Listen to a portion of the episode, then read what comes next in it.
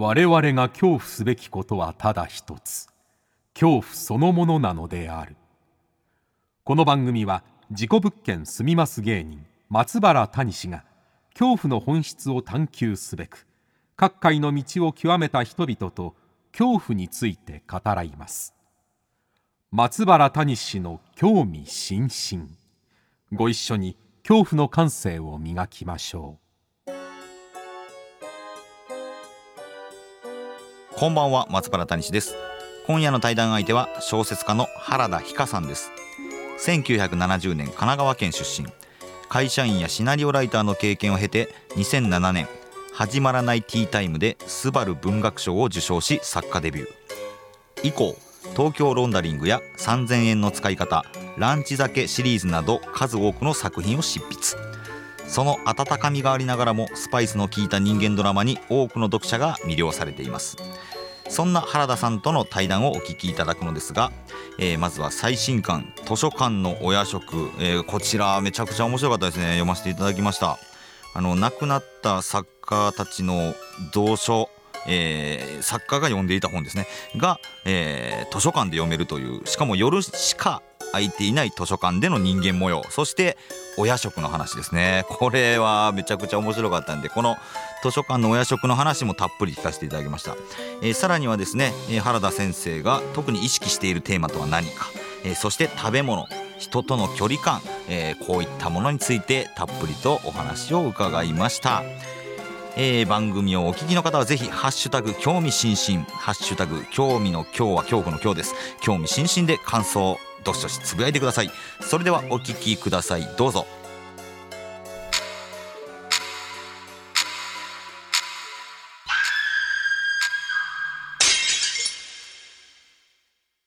よろしくお願いします。はい、よろしくお願いします。ありがとうございます。すごい二見書房から本出させてもらってるんですけど、その編集さんがすごい大好きみたいで そうなんですか。ありがとうございます。はい、で、あのもちろんあのえっと松原さんご存じ上げていて、あ本当ですか？ありがとうございます。はい、ラジオも結構好きです。し、なので、はい、まあ芸人さん割と全般に あれなんですけど好きなんですけど、あはい、あと私あ後で多分話出ると思うんですけど、あの、はい東京ロンダリングっていうあの、まあ、事故物件の話書いてるもんですごいですね。結構前なんで、そうですよね。なんですけど、書いてるてることもあるので、はい、あこういう方がいらっしゃったらすぐこう取材とかできたのになってすごい思いました。当時は本当ですか？いや取材必要ないです。あの本当その通りだなっていうところがいっぱいありまして。ありがとうございます。そうですね。なんか昔はあんまりそのやっぱり不動産屋さんとかもそういう話したがらなかったんで取材がなかなかはい、できないっていうこともあったので、あこのあれですよね、書かれたのが1作目の方は2011ですもんね。そうですね、結構前なんですよね。はい。当時結構いろいろ谷さんもそうだと思うんですけど割とこう取材受けて当時、はい、でねなんか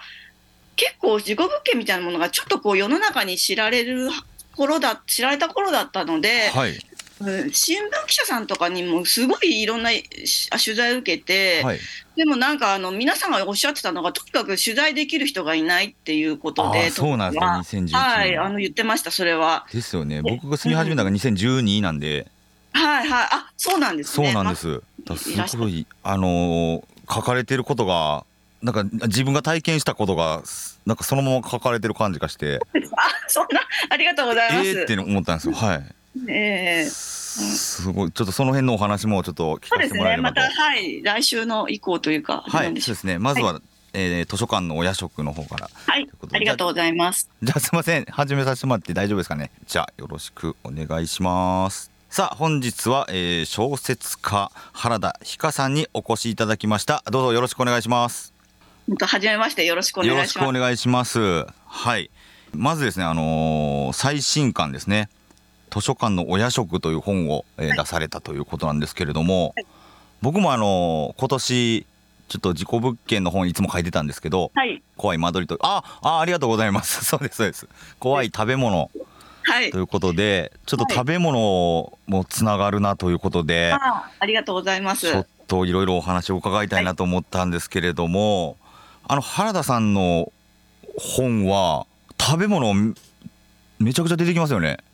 そうですね。割と食べ物に関係することが多くて、はい、の昔はあのそういう感じではなかったんですけど、はい、だから12、3年前とかは普通のあの小説書いてたんですけど、うんうん、えっと、当時、割と私、純文学って言われるようなあの雑誌とかにあの純文学作家として最初デビューして、はい、純文学を書いてたんですね。だからあんまり食べ物とか出てこなかったんですけど、出てこないというか、食べ物についての小説という感じではなかったんですけど、うん、何作かこう書いてるうちにエンターテインメント側のこういろいろ小説を書くようになった時に、はい、編集者さんでなんか原田さん結構小説の中に食べ物いろいろで自然にね出てくるしあの、畳むのところ面白いから、そこを逆にこう、なんていうんですかね、こう、クローズアップした小説というか、書いてみたらどうですかっていうふうにちょっと、あの、誘っていただいて、それで、あの、食べ物の方を書きましたら、それがまた17、8、10年ぐらい前なんですかね。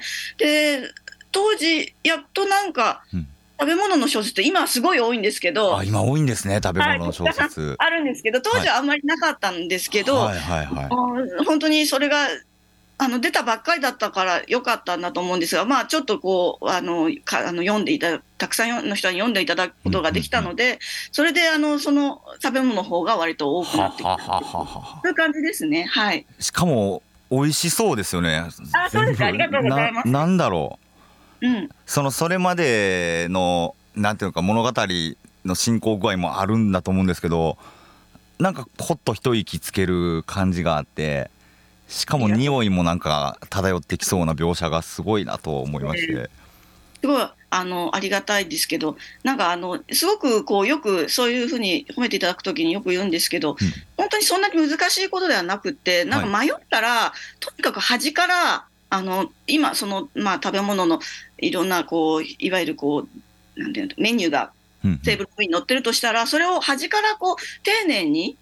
あの書いていく描写していくっていう感じなんですよね。それそれが割と意外とあのなんというか枚数も 枚数も。枚数も。文字数もね消化できます。はい、ここに、まあ、例えばハンバーグがある、そのハンバーグにどんなソースがかかってるかとか、はい、どんな付け合わせがあるかっていうことを、本当に一つ一つ、こう丁寧に書いてるだけなんですよね。だから結構、皆さんにそういうのを言われて、あの、うん、自分も食べ物の、あの、こと書きたいんですけどっていう人には、そういう、本当にそれだけのことだから、やってみたらいいんじゃないかっていうふうによくお勧めします。なるほどな。登場するタイミングが絶妙ですよね。その、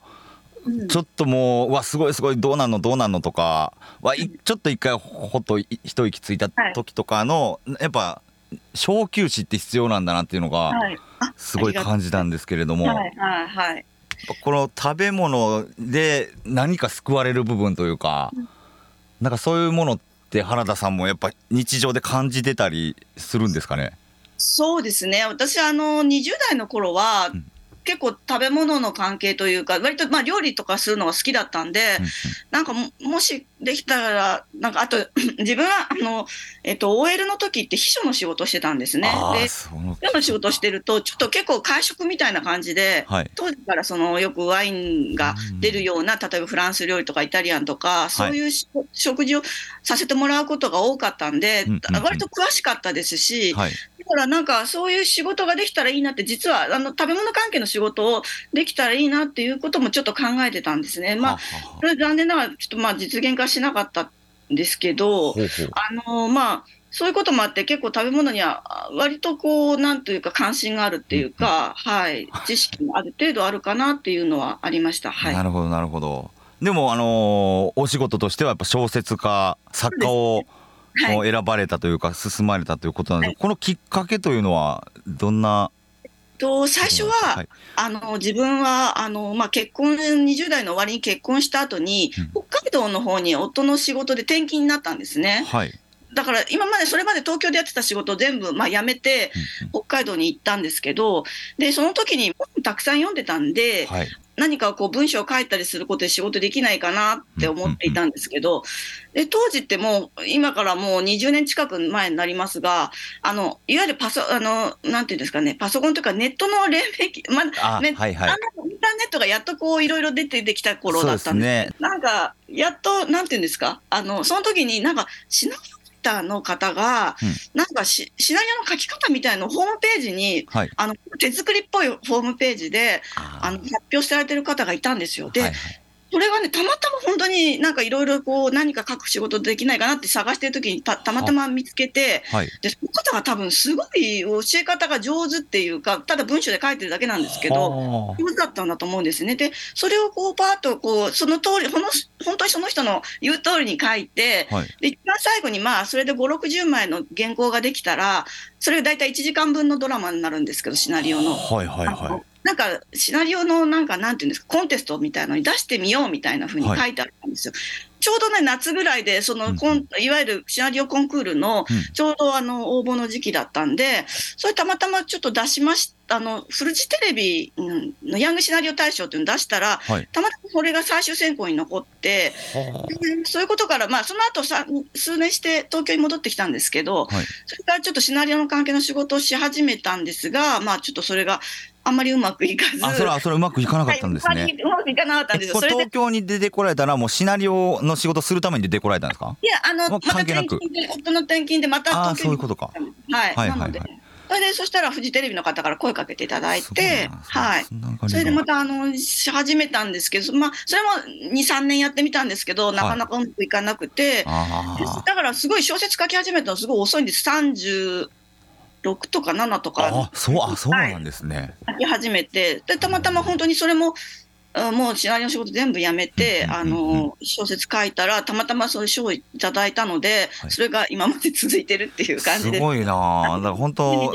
なんだろうたまたま成功と挫折がこういろいろ同時に経験されてということですよね。はい、そんな感じですかね。だからこの食べ物と、まあ、本が大好きっていうこととお仕事っていうそのものについてもすごいなんかフィーチャーされてるというか。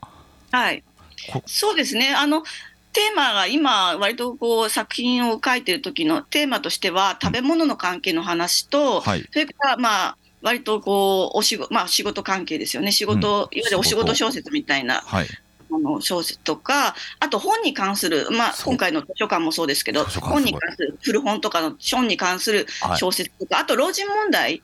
あはいはいはいはい。取り上げていたりとかして、あとお金の関係ですよね。いいですね。現実が入ってくるんですよね、すごい。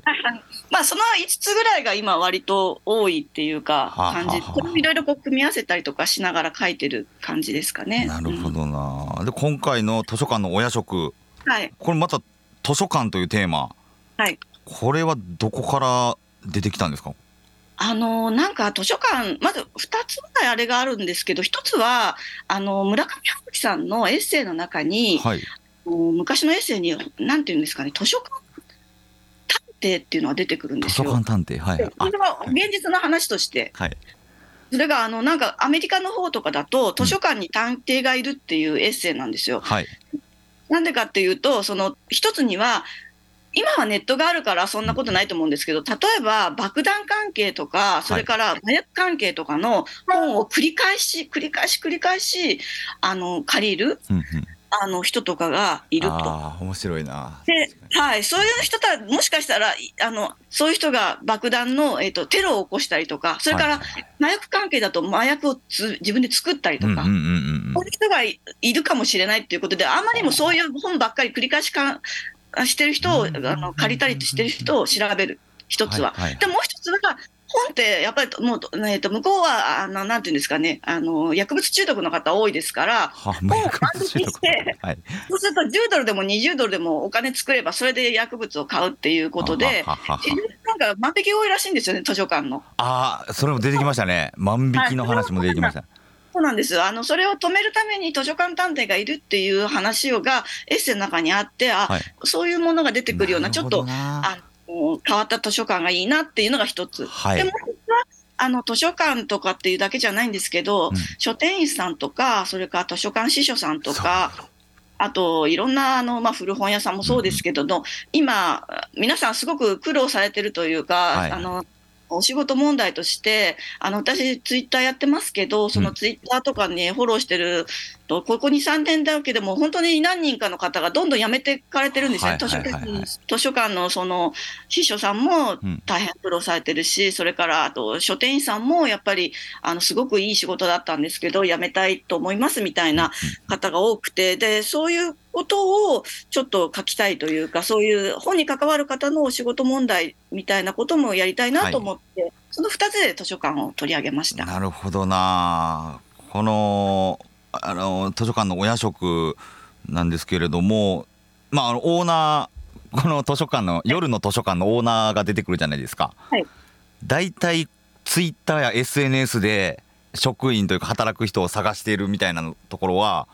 これ今おっしゃった原田さんのこの感じが出てますよねきっと。本当にまさにそうだと思います。そうなると思います。すごいなんか皆さんすごい結構やる気のある方が多いんですよね、むしろその、やめちゃう方がいろんなもの、なんていうか、あの私たちってあの小説家って、小説出す前に最近は、あのゲラとか、それからおプルーフっていう形で、まあ、ある種の簡単な本みたいな形にして、それをあの図書館あの書店員さんにまず読んでもらって、その感想をもらったりとかするんですね。で、はい、その感想を帯に入れたりとかするんですけど、だあすごくそれが結構重要、そういうのって結局、なんていうんですよね、書店員さんが自分の時間を使ってやってくださることなので、とてもありがたいんですけど、そういうことを熱心にやって、しかもそれをまたこうツイッターとかそういう SNS に上げて宣伝とかしてくださってた方が、割とどんどん辞めていかれるとか、だから元書店員っていうあの肩書きの方も結構多いですし、そういうやる気があるあればあるほど皆さん多分大変なんじゃないかなというふうに思います。はい。いやあのだから書店員さんでめちゃくちゃ本読まれますよね。そうですね。でそういうことを僕もまあ本出させてもらっていろいろ書店さん回らせてもらって初めて知ったことであってまあ当然といえば当然と思われることかもしれないんですけどあこんなに本読まれてるんだと。しかもでも日常の業務めちゃくちゃ忙しいのにえいつ読む時間あるのすごいなっていう本当熱心な書店員さんっていうのが実はたくさんいらっしゃると。はい、これって実は世間の人というか、まあ、僕も知らなかったことですから意外と知られてないというか分かって分からない世界ですよね。はい、であのなんていうんですかね、本屋さんで見ると、割と優雅な感じに見えますけど、うん、本って重たいから、やっぱすごい重労働ですよね。重労働ですよね。大変大変。棚に並べたりとかするのだって、すごい大変だし。はい、クルームとか大変なことになってますもんね、あの、はいはいはい、書店によっては。多分毎、うん、あの雑誌なんかも毎日のようにこう発売される雑誌を並べるとか、はいはい、大変ですし、うん、あの私もあの三省堂新宿の三省堂書店でその日にその出た本とか前の前日に出た本をこう展示されてる場所があるんですけど、はあはあ、日にこんなにたくさん本が出版だってそれだけでも一部だって言うんですけど、もう本当それね見るだけで結構びっ私はよく自分の発売日に見に行くんですよ。はい結構、ああ、ここにあるとかって見るんですけど、うん、もう本当に変な話、この本の中からどうやこう、なんて言うんでしょう、戦わなきゃいけないのかって思うぐらい、そこから手に取ってもらえる。ね、どんはい、M1 グランプリどんだけ芸人出るねみたいな感じですもんね。この中から脚光を浴びるというか、ね、生き残るってどういうことなんだろうって、それぐらい本ってたくさん出てるし、その中からまあ選び取ってくれる方っていうのがすごい書店員さんであって。そうですね。だからそういう書店員さんにしても、図書館主さんとかに、うん、ある意味そういう方のやる気とか、うん、ご好意に甘えて、なんかやって、なんか成り立って、これは、あの、もしかしたら本に関係することだけじゃないかもしれないんですけど、日本って割とそういう、そういう方のやる気とか、あのね、ご好意に甘えてる仕事って結構あると思うんですよね。はい、だからそういったこともちょっとかけたらなというふうに思って、今回。確かにな。だから、そういう、あこういう仕事されてるんだ図書館で働く人書店で働く人古書店で働く人っていう学びと発見が面白いなっていうのもありましたね。あとこのもう一つ聞きたいのがこのお夜食とこなぜ夜がテーマということですよね。あそうですね、はい、それはもうなんかねまあちょっとその探偵さんが出てくるっていうようなこともあったし、うんあのちょっと夜の図書夜だけ開けてる図書館っていいんじゃないみたいな感じもあったんで、うん、最初なんかちょっと夜の図書館っていうのを書いてみたいっていうのが先にあって、はい、なんかそそうですね。その、それから逆算して考えていったような感じなんで、はいはい、っていうことは割と後からなんですけど、まあ、どちらかというと閉じているようなイメージ。こう静かにこうあんまり人がすごくたくさん来るっていう感じではなくて、うんうん、っていうようなイメージを雰囲気を出したいなっていうのがあったので、はい、はい、いうふうになりましたね。またこの夜の図書館の、まあ、特徴として亡くなった作家の蔵書が収められていると。はい。はい、この設定ですよね。すごいどうやってここ このねあの着目したのかというか。あの意外とその小説家さんとか亡くなった後ってすごい量のあの蔵書が残されると思うんですけど、はいはいはい、もう私なんかでも割と途中である程度はこうなんていうんですか処分というか、はいはい、しながらあれしてる、あの生活せずを得ないあの、せざるを得なくて、全部残してるわけではなないんですけど、うん、あの昔の作家さんなんか全部残してらっしゃる方も多くて、例えば司馬遼太郎さんとかは、その蔵書をそのまま記念館に今されてるんですよね、本人の。あのはい、それを行くと、もう本当にすごい量の、やっぱ司馬先生はすごい量のやっぱ本持ってらっしゃったと思うんで、はい、そういうのあったりとか、そあその柴先生のところはあの普通にお金払って入って誰でも見れますけど、あと、あの向田邦子さんなんか、あのご本人のあの出身大学の実践女子大の方に、はい、確かあの蔵書をあの寄贈されていて、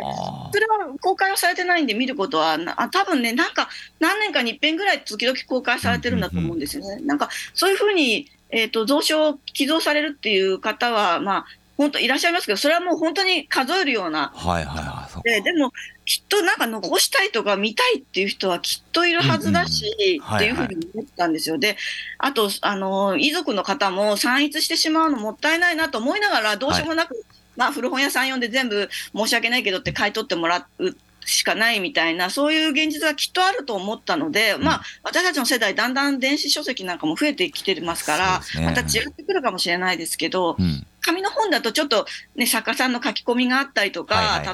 付箋貼ってあったりとか、あのそういうのもちょっと面白いんじゃないかなと思って、それであのしかもあと、なんかあんまりお金がかからないっていうか、ただ引き取るだけって言ったので、うん、あのそれすごいわかります、あの僕も事故物件のあの遺品整理手伝わせてもらったことあるんですけど、あ、あこれが某古本屋さんに並ぶのかとかね。えー、そうですよね。って考えたら、ああ、そうか、この1巻から何十巻までの漫画がセットになってるのって、こういうところからあるんだなとかね、そういうのを思うと、ああ、なんかね、残されたもの、まあ、パンパン捨てる業者もいますし、なんかこんな感じで取り扱われていくんだなっていうのは、すごい身にしみるんで。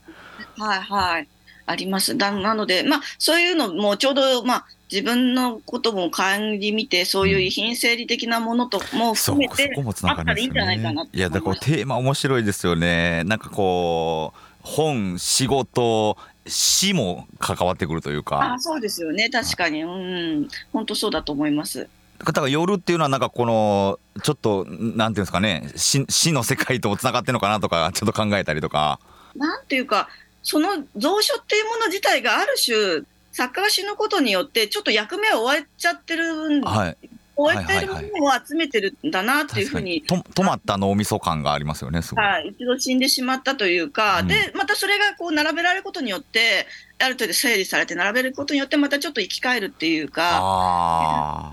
その発想面白いな。はい。で、あのー、読ませていただいた中ですごい印象的なセリフがあのたくさんあったんですけれども僕一番気になったのがもちろんこのね、夜の図書館という世界観もあるんですけどこの人間関係ですよねすごい。そこで働く人たちの人間関係というか、なんかこの踏み込みすぎないところとか、えー、なななんだろうなすごい周りを気にしているところとかえー、それがすごいリアルでというかなんかあんまりこういうことって誰かと話し合わないじゃないですか。ででもなんか自分の中であなんか人間関係ってこうここまでの距離感がちょうどいいんだろうなとかをなんか学んでいくと思うんですけどその答え合わせに近いものがすごい書かれてあってびっくりしたんですよ。あありがとうございます。確かにでも本当に、うん、あのまあ本が好きな人って割と想像力もきっと豊かだろうし、うんうんうん、するとやっぱり人の気持ち想像したりとか自分のこといろんなことを思い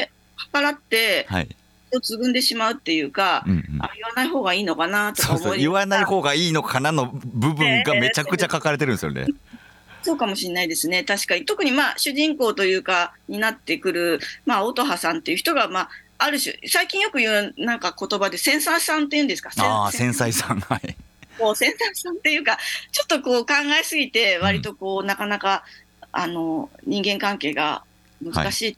人、はい、結構いると思うんですけど、うん、まあ私なんかもそういうところあると思うんですけど、結構、はい、そうですね、あの、そういう人がたくさん集まっていて、みんななんとなくこう、ビクビクしながらでもな、まあ、まだいかないけど、うん、なんか思いやりながら生きてるっていう感じが、はい、まあなんか自然に出たんだったらすごく嬉しいなと思います。すごい絶妙なバランスですよね。この設定とこの人間の、はい、人間模様っていうのが。ありがとうございます。はい、本当印象的なのが、あの別に物語ちょっと関係ないんですけど。ずっと苦労していて急にちやほやされると性格がひん曲がるのよねっていう セリフとかね。ああ、わかるっていう。まあそういう人もいますから、はい、いるんじゃないですか、ね、とあるね作家さんのお話でそれが出てきたりするんですけど、まあ、本当に。まあそうなんですよね。いろいろなんか結構いろんな噂をが聞くので こういう話っていうのは、はい、こういう感じなんじゃないかなっていうふうにちょっと想像して書きました想像力がすごいですよね。うわ絶対おるなっていう気がしますもんね。えー、なんかみ自分の周りにも身に覚えのある人が想像できるでしょうし。そうですか。ずっと苦労してもう苦労して苦労してでも急にポンと売れたり成功した時にあれなんでこんな人変わっちゃうの？みたいな。えー、やっぱまあ忙しさとかもねきっとあると思うんですけどね。忙しさとかそういうあのバタバタした感じで、はい、ななっちゃうっていう人もあるんでしょうけど、まあ、芸人さんとかでもそうですね、あるかもしれないですよね。えー、あとあのー、すごい救われる言葉として蔵書管理のところで 働かれてる雅子さんが負けてもいいのよっていうこの、いろいろいろねなんかもう厄介な目にあって追い詰められて負けたくないって思ってもいいのよ負けてもいいのよっていうこのセリフねこれいいですよね。はいはい、ありがとうございます。これは経験からじゃないと出てこない言葉ですよね。あ、そうですかね。なんか、うん、あの、でも本当。ちょっとね、皆さん本当頑張りすぎちゃうっていうか、ところはありますよね。本当に書店員さんとかもそういうのもまさにそうだと思うんですけど、はい、結構本当真面目な方が多いので、やっぱり、あのみんなそうだと思うんですけど、うん、結構そういう疲れちゃった人とかっていうのは、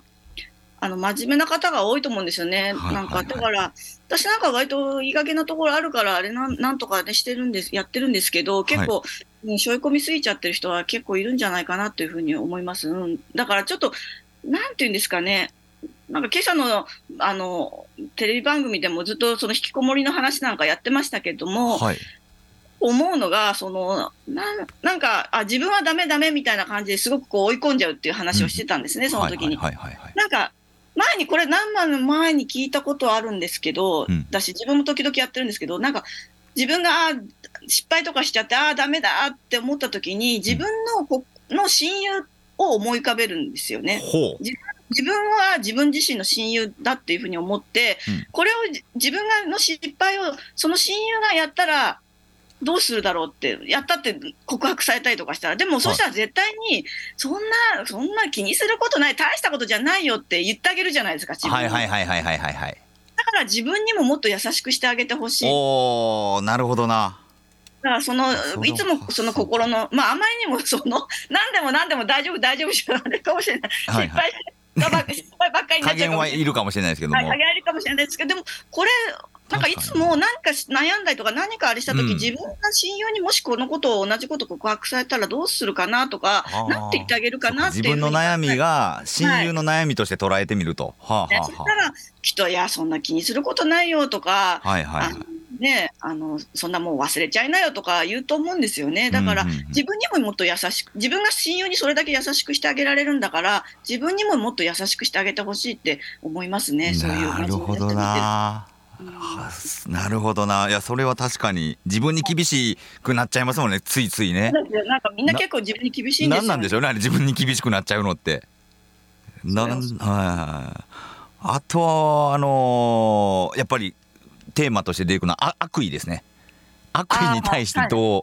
はい、そうですね。悪意をものすごいあのー、気にしてますよね。この登場人物の中で笹井という人物が出てくると思うんですけれども、はいはい、まあまあ他の人物も悪意にどう対処するかっていうのは気にされてる。これって現代の今すごいなんかや、役に立つかみんな悩んでることなんじゃないかなと思うんですけど。あなんか本当なんていうんですかそれって結構怖さとかにもつながると思うんですけど、はいはい、結構私あの私自身はそんなにその幽霊とかっていうよりはそういう人間っていうかな、うん、人間の方が怖いなと思うんですけど、はいはい、それは確かにその悪意っていうのかな、うん、人の悪意っていうのは本当に怖いし、うん、あとねなんていうか悪意っていうのは多分最初の方っていうのは、うん、あの悪意を抱くって全然興味ない人にはあんまり悪意抱かないと思うので、多分なんか興味持ったり、まあ、特にあの谷さんとかみたいな芸能人とかの方だと、はい、ファンの人っていうのはいると思うんですけど、はい、まあ、ほとんどはねあの皆さんいい方なんですけど、うん、やっぱりあまりにもそのや近づきすぎちゃうとそれが時々変わる時もあったり。本当それはあのー、みんな皆が抱える前に出る人間として皆が抱える悩みだと思いますよそれは。なのでそれも怖さだなとも思いますし、うんうん、はい、急にアンチになるとかね、あるで、そうです YouTuber とか特にあるでしょうけどね。はい、なんか、はい、あの安倍工房さんの言葉で、うん、えっと、見る方には愛があるが、見られる方には憎悪憎悪があるっていう言葉があるんですね。ほう。憎悪って、まあ、さにあさ最初あのさすがに悪意でもあると思うんですけど、うん、見られるって結構怖いことだなっていう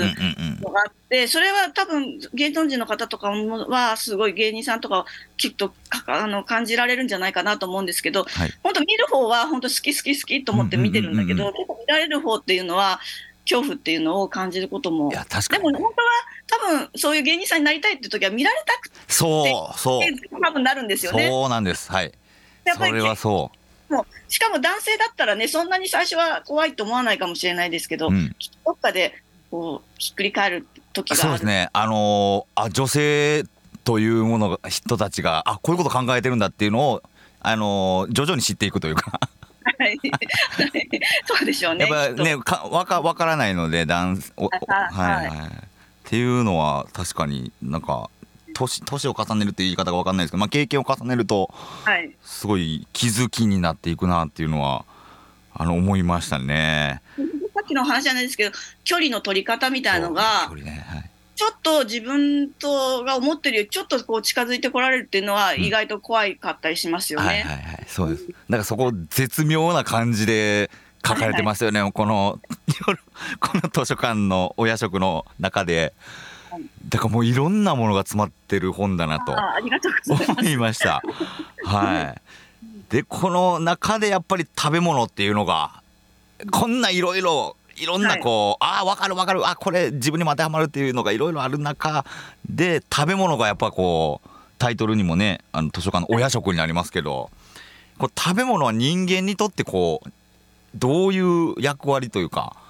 あるんですかね。私でも本当に谷さんの本のこの怖い食べ物。食べ物,、はい、食べ物ってもうすごい衝撃的でなんかや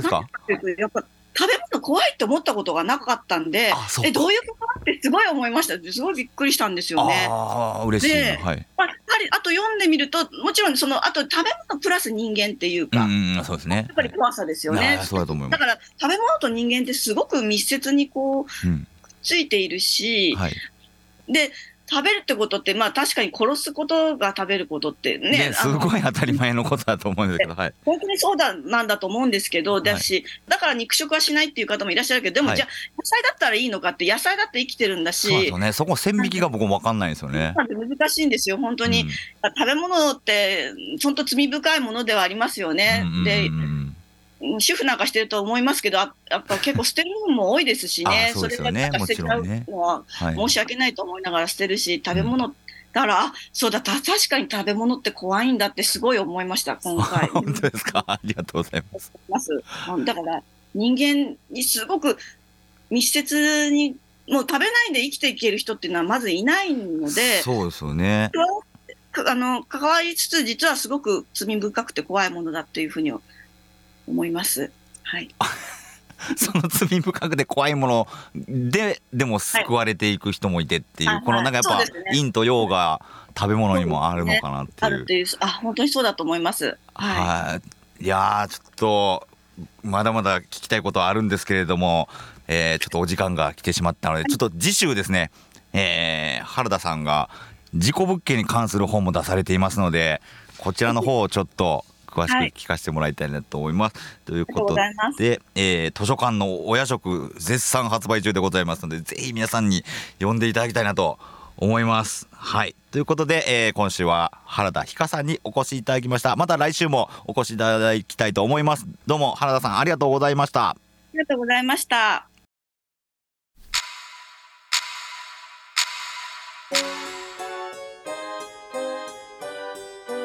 はいいかがでしたでしょうかね。あのー、すごいたくさん喋っていただきましたね。何とも言えない人間の心情の描写というのがねやっぱり原田先生の本面白いですね。ちょっと普通普段人との会話では聞けないことをちょっとたくさん質問してしまいましたけれども、えー、たくさん答えていただきました。ありがとうございます。さあ、えー、この続きは来週お届けします。皆さん恐怖の感性を磨いてお待ちください。ということで松原谷氏の興味津々。今宵はここまでです。皆様どうかお元気で。さようなら。大丈夫だって。元気出しなよ。あそういえば親友おらんかったわ。